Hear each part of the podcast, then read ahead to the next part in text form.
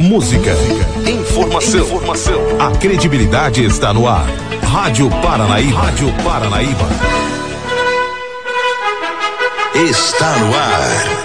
O Panorama da Notícia. Um relato dos últimos acontecimentos nacionais e internacionais.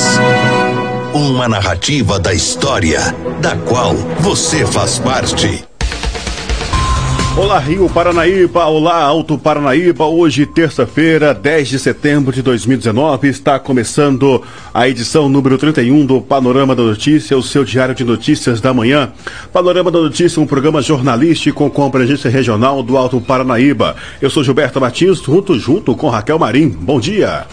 Bom dia, Gilberto. Bom dia, ouvintes da Paranaíba FM. Você pode ouvir o programa Panorama da Notícia em 99,5 MHz em mais de 15 cidades do Alto Paranaíba e também através das plataformas digitais. Estamos ao vivo também em vídeo no nosso site paranaíbafm99.com.br. O céu hoje amanheceu aberto e neste momento registramos média de 21 graus de temperatura em Rio Paranaíba. A previsão para hoje é de sol com algumas nuvens e não deve chover. Estamos no inverno brasileiro. Essa é a Rádio Paranaíba FM, a rádio que é a sua voz, cobertura e alcance para milhares de ouvintes. Para falar conosco, mande nos WhatsApp 38559195, um oferecimento de Semig. O nosso compromisso é com a informação séria e imparcial. É o jornalismo da Paranaíba FM disponibilizando seu espaço a serviço da comunidade nesse país chamado Brasil. Mais um dia começando, é mais uma oportunidade de sermos ainda mais felizes. Você está na Rádio Paranaíba, a rádio que é a sua voz. Bom dia. Confira agora os destaques dessa edição. A pessoa bem informada está à frente de seu tempo. Está no ar o Panorama da Notícia. Nesta edição do Panorama da Notícia, você vai saber que. Estelionatários usam foto de garotinho picado por escorpião em Patos de Minas para aplicar golpe. Estudantes vão parar no hospital após fazer bebida, uso de bebida alcoólica com rapaz em Lagoa Formosa. Queimadas continuam provocando quedas de eucaliptos em Carmo do Paranaíba. Homem é preso acusado de molestar cunhada de 15 anos e a própria filha de 4 anos em Patos de Minas. Tudo isso e muito mais a partir de agora no Panorama da Notícia. 10 e 36 Confira agora no Panorama da Notícia principal informação desta manhã. Estelionatário ainda não identificados usam imagem de um bebezinho. Ele estava entre a vida e a morte na última semana após ser picado por um escorpião para aplicar um golpe. A família do garoto afirma que não fez nenhum pedido de ajuda financeira e não autorizou ninguém a realizar campanha em prol do garoto. Quem ver a postagem, a postagem pode acionar a PM e denunciar o caso. Essa postagem apareceu no Facebook em grupo de compra e venda de Nova Serrana. É um golpe. Isso é coisa de gente desocupada. Nós somos pobres, mas graças a Deus trabalhamos muito e não precisamos disso. A única coisa que pedimos foi orações por nosso filho, disse Rafael Vieira Silva, pai do garoto em entrevista a uma rádio de Patos de Minas. É, em Patos de Minas, a imagem do garoto com mensagem de pedido de dinheiro também circularam. A orientação é não realizar nenhum repasse de dinheiro ou qualquer objeto de valor para golpistas. Quem ver a mensagem pode acionar a polícia e denunciar a postagem. A polícia já foi comunicada e tenta identificar os responsáveis. Agora são 10 horas 35 minutos. Casares do Atlético é acusado de ter agredido mulher em festa na região metropolitana de Belo Horizonte. Festa, droga, briga e troca de acusações. Esses foram os ingredientes que acabaram levando o meia do Atlético, Juan Casares, para a delegacia nesta segunda-feira. Depois da derrota de ontem para o Botafogo no Rio de Janeiro, o atleta aproveitou a folga de hoje para fazer uma confraternização em casa, num condomínio de luxo do bairro Flamboyant, em Lagoa Santa. Dentre os convidados estavam duas garotas de 20 e 24 anos, que depois disseram para a polícia serem modelo, a mais nova e a mais velha empresária. As duas, sempre quando iam ao banheiro, demoravam bastante, gerando desconfiança no equatoriano. O atleta pediu uma amiga para averiguar e a mulher flagrou as duas convidadas cheirando loló no banheiro. Indignado com a atitude da dupla, Casares as expulsou da festança e foi aí que o problema ganhou corpo. Segundo o relato das denunciantes, elas foram agredidas pelo meia, mais dois amigos e uma amiga do atleta. Já Casares relatou para a PM que só a amiga dele entrou em vias de fato com a modelo e a empresária. O tenente Tiago Nasser, da oitava Companhia Independente da Polícia Militar, relembra o início da ocorrência. Chegou uma chamada para a Polícia Militar indicando que teria havido uma, uma briga, uma via de fato na residência do jogador Casares. Segundo a versão do jogador, é, estava ocorrendo uma festa na casa dele e ele percebia que duas das convidadas, duas mulheres, demoravam um tempo considerável no banheiro. Ele pediu, solicitou que uma outra convidada fosse verificar o que estava acontecendo. E essa convidada percebeu que essas duas mulheres, as, as vítimas, estavam fazendo uso de entorpecente, possivelmente loló. Diante disso, ele se indignou e teria determinado, solicitado que as, as duas mulheres saíssem da residência. Elas alegam que um material delas teria sido extraviado, batom, coisas de uso pessoal. Uma das convidadas teria se sentido ofendida e partiu para agressões verbais e agressões físicas, até que elas fossem retiradas da, da residência. As duas vítimas alegam que o jogador teria oferecido a quantia de 10 mil reais para que esse fato não viesse à tona, né, não fosse chamada para a polícia militar, nem a imprensa. E já ele alega que elas teriam solicitado esse valor para que o assunto fosse mantido em sigilo. Elas estão machucadas? Alguma delas está machucada? Aparentemente lesões leves, mas elas ainda vão passar por exame de corpo de delito. Na condição de conduzidos, nós temos uma mulher convidada e mais dois rapazes que teriam é, seguido as orientações do jogador e procedido à retirada delas da residência. As duas vítimas alegam que uma mulher, dois rapazes, mais o jogador teriam promovido essas agressões. Ele nega ve veementemente que isso tenha acontecido. Então nós vamos encerrar a lavratura do boletim de ocorrência aqui na sede da oitava Companhia Independente. As partes serão conduzidas para a delegacia para esclarecimentos ao delegado de plantão. Quem são essas duas mulheres? São de onde? Como é que ele conhece essas mulheres? Em relação às mulheres, ele diz que são amigas de, de amigos e, e elas foram convidadas para a festa. Agora, que tipo de agressão foi? Aparentemente, empurrões. Né? Essa moça que está na condição de conduzida teria agredido com empurrões, arranhões, mas isso aí vai, elas ainda vão passar por exame de corpo de delito. Uma história de 4 mil reais também que sumiram. Que dinheiro é esse? O que, que, é isso? Não, é, uma delas alega que esse dinheiro estava na carteira dela, mas ela não afirma que esse dinheiro sumiu, não. O material que teria sido extraviado seria batom, é, itens de uso pessoal. Nesse caso, ele fica recolhido ou é liberado? Ele vai ser apresentado para o delegado de plantão. Vocês estiveram no condomínio, vocês encontraram alguma coisa de droga? O que, que foi apreendido lá? Essa, no local foi apreendido foi apreendido um frasco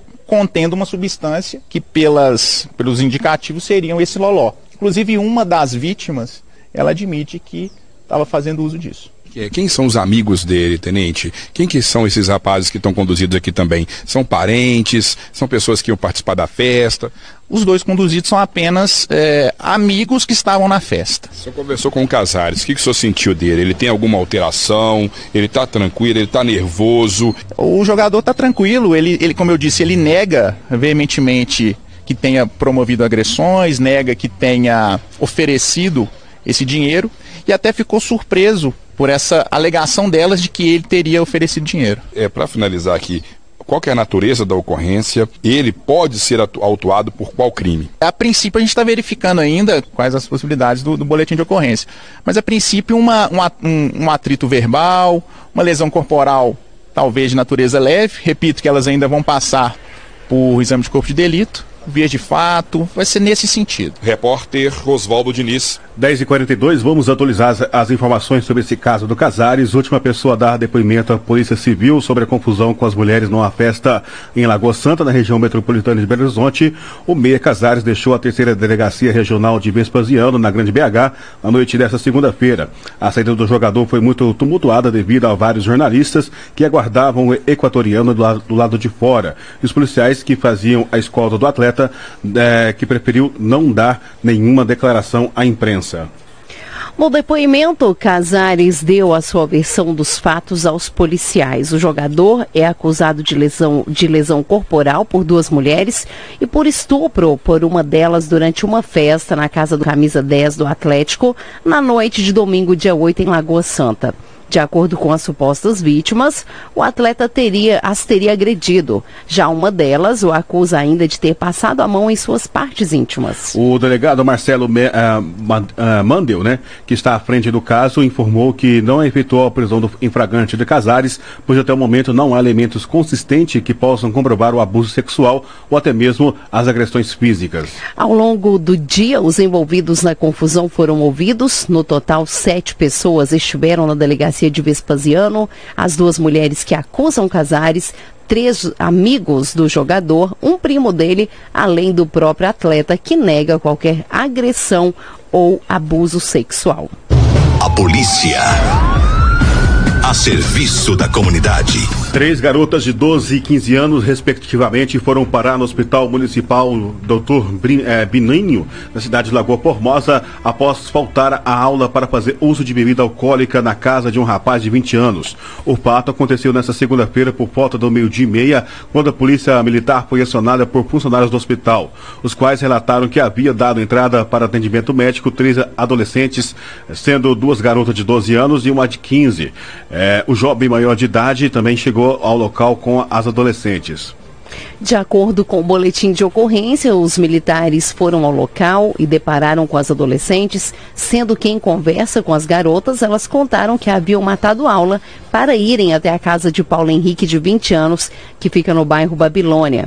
Elas afirmaram que deram dinheiro para o rapaz e pediram para que ele comprasse bebida alcoólica. Com isso, o jovem foi até um estabelecimento comercial e adquiriu a cachaça 88 e energético. Em seguida, após fazer uso da cachaça em companhia do rapaz, as garotas acabaram passando mal e procuraram atendimento médico. Diante dos fatos, o jovem foi encaminhado para a delegacia da Polícia Civil de Patos de Minas e no local, a mãe do rapaz apresentou vários, vários laudos médicos que comprovam que ele possui problemas mentais é, e também epilepsia e imperatividade.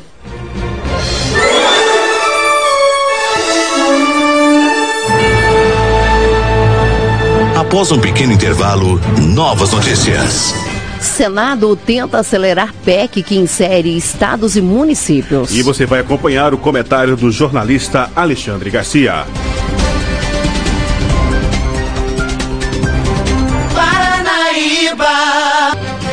Uma queimada clandestina nesse domingo, dia 8, às margens da AMG 410, na cidade de Carmo do Paranaíba, provocou a queda de um eucalipto que acabou bloqueando as pistas nos dois sentidos de circulação.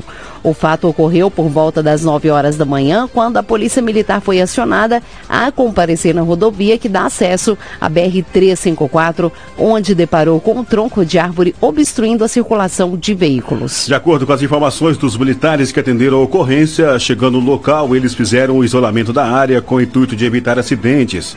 Em seguida, os policiais providenciaram uma retroescavadeira que retiraram, que retirou o eucalipto de dentro da pista ficou constatado que, ainda que a queda do, do eucalipto se deu em decorrência de uma queimada clandestina às margens da rodovia, que deixou parte, a parte de baixo do tronco da árvore comprometida. Por sorte, nenhum veículo foi atingido pelo eucalipto, mas o local tem gerado perigo constante aos motoristas que transitam pela rodovia MG 410, sendo que o trecho liga a BR-354 à cidade de Carmo do Paranaíba e possui eucaliptos dos dois lados das margens.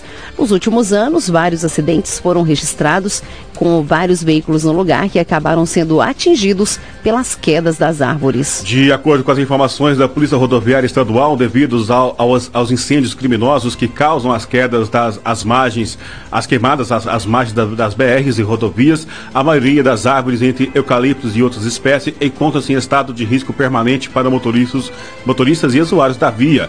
Com isso, o Corpo de Bombeiro e a Polícia Rodoviária vivem em alerta máximo sobre os perigos. A polícia. A serviço da comunidade. Agora, 10h51, um homem de 31 anos foi preso na manhã dessa segunda-feira, dia 9, acusado de importunar sexualmente a própria filha, de 4 anos de idade, e a cunhada, de 15 anos. Os policiais prenderam o homem depois que a adolescente relatou ao seu instrutor do Proerd na escola que o homem estava fazendo em o que o homem estava fazendo em casa. Uma guarnição militar e um veículo do Conselho Tutelar foram para o local. O homem, que é analfabeto, nega todas as acusações. O fato aconteceu na rua Vicente eh, Amâncio, no bairro Guanamara. De acordo com as informações do tenente Vinícius, uma adolescente de 15 anos relatou ao seu professor do Proed durante a aula dessa manhã que um cunhado, que seu cunhado havia se deitado em cima dela durante a noite e ficou esfregando seu órgão genital nela, sem negar, mas sem tirar sua roupa. Segundo as informações, a vítima, ela entrou no quarto dela ele entrou no quarto dela e se deitou por cima, realizando o movimento em que, que é, fizera ejacular, disse o tenente Vinícius. Depois desse relato, o instrutor do PROERD acionou uma viatura policial e o conselho tutelar. Ao chegarem na residência, os militares e as, e as conselheiras foram recebidos por Erivaldo dos Santos, de 31 anos. Ainda segundo o tenente Vinícius, na residência moram cerca de 11 pessoas em situação de risco social. A vítima de 15 anos disse ainda que Erivaldo costumeiramente vem tentando molestá-la entrando em seu quarto com o órgão genital à mostra, pegando a mão dela e colocando no seu órgão, entre outras coisas. A adolescente teria dito aos policiais militares que presenciou quando o cunhado pegou a mão da, da própria filha de 4 anos e começou a se masturbar. Ela disse também que Erivaldo certa vez entrou com a filha para o banheiro e que ela saiu de lá aos prantos. O tenente Vinícius disse que, segundo os relatos das vítimas, oportuna, as oportunações sexuais acontecem costumeiramente aos finais de semana após Erivaldo ingerir bebida alcoólica. Uma criança de 9 anos que mora na residência relatou aos militares que as e aos militares e também às conselheiras tutelares que também já presenciou, presenciou diversas vezes que Erivaldo molestando a, a adolescente e a filha. O tenente Vinícius ressalta que o lar possui um ambiente onde as crianças e os adolescentes demonstram muito medo. O semblante, o semblante deles é de muito medo. Eles olham para o chão o tempo todo e demonstram muito receio ao falar do autor. Segundo o militar, Erivaldo é analfabeto e as crianças possuem atraso na escola. Eles falaram que são de Maceió e chegaram à cidade há três anos. Segundo eles, ficaram um tempo sem estudar, pois o ensino onde moravam era inferior e aqui eles não conseguiram acompanhar. Erivaldo foi preso em flagrante pelo crime de importunação sexual e conduzido para a delegacia. Ele nega todos os fatos. A adolescente e a criança passaram por exames médicos com o médico legista e o laudo será encaminhado posteriormente ao delegado. A reportagem não teve acesso ao conteúdo desse laudo. As crianças ficaram com a esposa de Erivaldo, pois, segundo ela, não fazia ideia de que o marido estava fazendo isso.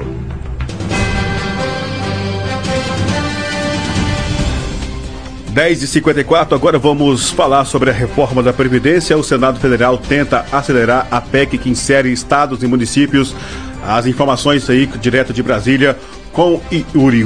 A CCJ do Senado aprovou a reforma da Previdência e também a chamada PEC paralela. Essa é uma proposta de emenda à Constituição que inclui estados e municípios na reforma da Previdência, algo que foi retirado do texto original pela Câmara. Por acordo, a CCJ conseguiu dar celeridade a essa PEC paralela. Ao mesmo tempo que os senadores aprovaram a PEC da Previdência, vinda da Câmara, também deram um aval para que a sugestão do relator Tasso Gereissati, do PSDB, de uma proposta paralela, também tivesse a aprovação da CCJ. Com essa chancela, a presidente da comissão, Simone Tebet, do MDB, avalia que poderá ter uma análise mais rápida da proposta que inclui estados e municípios na reforma. Temos mais 30 dias de calendário, porque é como se o, a CCJ estivesse assinando a PEC paralela. Portanto, nós não precisaríamos fazer audiências públicas, discutir, debater no prazo de 30 dias. Ela vai junto com o texto principal para a primeira discussão em plenário. Nos cálculos do relator, a reforma paralela deve ser votada pelo plenário do Senado em até 15 dias após a votação da PEC original. Tasso Gereissati, do PSDB, acredita na aprovação da reforma. Dizer que eu estou muito otimista em relação ao PEC paralela, porque sendo aprovado o texto principal, a PEC paralela praticamente é unanimidade aqui na CCJ. Isso é muito importante e que nos dá um otimismo muito grande. Mas para a oposição, a vitória dos favoráveis à reforma foi inconstitucional. O líder do PT, Humberto Costa, avalia que a PEC paralela é uma nova PEC e, por isso, deve cumprir os prazos regimentais. Nós vamos judicializar vários pontos dessa reforma da Previdência, que inclusive é, promove uma série de ilegalidades. A expectativa é analisar a chamada PEC paralela até o início de novembro. De Brasília, Yuri Hudson. Os detalhes da notícia com Alexandre Garcia. Bom dia. Ontem foi dia em que se anunciou que eh, integrantes do Ministério Público fariam manifestações no país inteiro contra a indicação do colega deles, Augusto Aras, para Procurador-Geral da República, para chefiar a Procuradoria-Geral da República. Em outros tempos, né, nos tempos em que eu aprendi jornalismo, a gente não anunciava manifestações, deixava que isso eh, fosse, fosse tarefa da propaganda dos manifestantes, da organização, né, dos relações públicas das manifestações. Né? Nós não, não, não, não assumíamos o papel de agência de promoção da manifestação. Depois que a manifestação se realizava, se ela fosse uma virasse notícia, aí sim seria notícia. Mas agora os tempos são outros. Né? Então, o anúncio da manifestação ficou maior que a manifestação. Uh, duas fotos que eu vi, numa tinha oito pessoas, na outra 22, atrás de, um, de uma faixa. Né?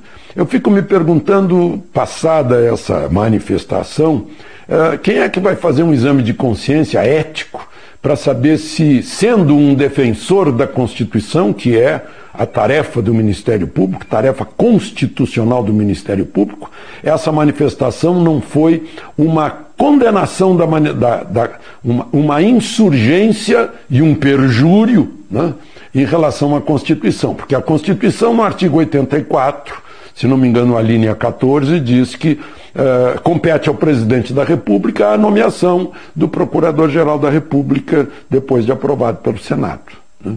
E eles querem impor uma tal de lista tríplice que foi obtida, tirada, para a gente usar o termo, o jargão, né? É, numa eleição só da Associação Nacional dos Procuradores da República. Aqueles que são da ativa, mas não são associados, não puderam votar. E aqueles que já estão aposentados, mas são associados, votaram. Né? Quiseram impor ao presidente da República essa lista, que vem dos governos petistas. Não é tradição. É, é, é do, do, governo petista. Bom, o presidente procurou muito, ouviu muita gente e se fixou nesse, nesse Aras, nesse baiano, que é mestre em direito, que é doutor em direito, que tem mais de 50 anos, tem mais de tem 60 anos de idade, mais de 30 anos de Ministério Público. Né? E agora vai ser submetido ao Senado aí nos próximos dias, porque Raquel Dodge termina o mandato dela na semana que vem, na quarta-feira que vem.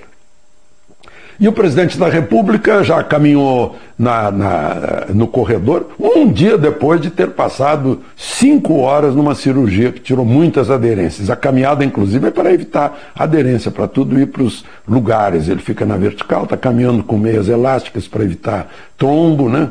Uh, e está tá se recuperando bem, né? talvez até mais rápido do que os médicos imaginem. Né? Ele, o, o olho dele está lá na Assembleia da ONU em Nova York, onde ele deve falar lá pelo dia 23. Né? E Lula denunciado mais uma vez pelo Ministério Público, de que falamos há pouco. Né?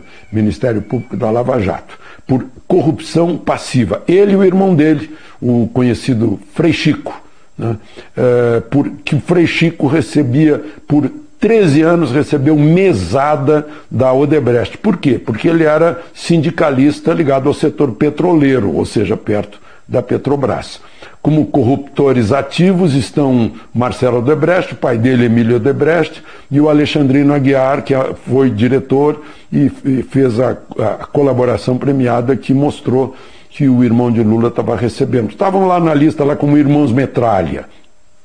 A defesa de Lula diz que Lula não tem nada a ver com isso. Lula uh, diz que se a Odebrecht dava dinheiro para o irmão dele, pagava mesada, o problema é da Odebrecht. Né? A defesa de Lula diz que Lula foi incriminado nisso por conta aí da, do sangue, né? do, de serem irmãos, de estarem no mesmo sangue.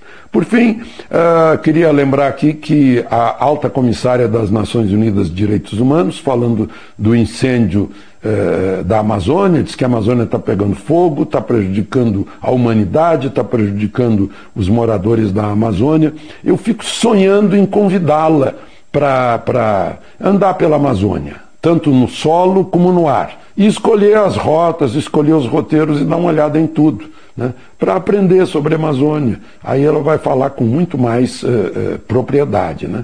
Ela não vai achar que são grandes distâncias, porque, vejam só, só um, uma distância uh, curiosa: o Chile de norte a sul é mais comprido que o Brasil de norte a sul em 100 quilômetros. De Brasília, Alexandre Garcia. Você caminhou conosco pelo panorama da notícia. O conhecimento dos fatos faz de você um cidadão ativo. 11 3. Panorama da Notícia, um oferecimento de Semig. Esse foi o Panorama da Notícia, edição número 31, nesta terça-feira, 10 de setembro de 2019, com a apresentação de Gilberto Martins e Raquel Marim. Panorama da Notícia, uma produção do Departamento de Jornalismo da Paranaíba FM. Reveja e escute novamente no seu computador e smartphone. Em instante, nosso programa estará disponível em áudio e também em vídeo no site paranaíbafm99.com.br. Panorama da Notícia é multiplataforma Além do site, você encontra este programa disponível também no YouTube e no podcast do Spotify. Agradecemos o carinho da sua audiência e continue com a nossa programação da Paranaíba FM. A seguir tem o giro com, pelo meio artístico. Mais informações ao decorrer do dia em nossa programação ou em nosso site. Fiquem com Deus. Bom dia, Rio Paranaíba. Bom dia, Alto Paranaíba.